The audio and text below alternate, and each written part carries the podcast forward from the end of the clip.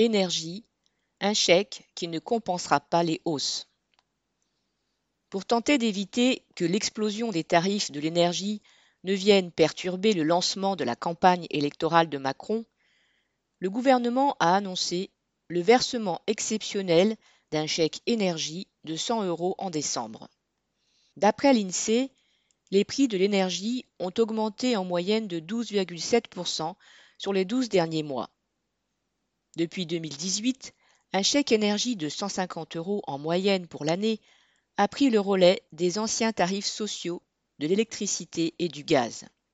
Il contribue au paiement de certains travaux et surtout des charges d'électricité, de gaz, de fioul ou de bois de chauffage de 5,8 millions de foyers disposant d'un revenu fiscal de moins de 900 euros par mois pour une personne seule, un montant nettement inférieur au seuil de pauvreté, entre parenthèses 1063 euros en 2020. Ce chèque énergie supplémentaire proposé par le gouvernement ne représenterait que 8 euros par mois pour ceux qui le toucheraient en totalité, loin des hausses de prix récentes et à venir.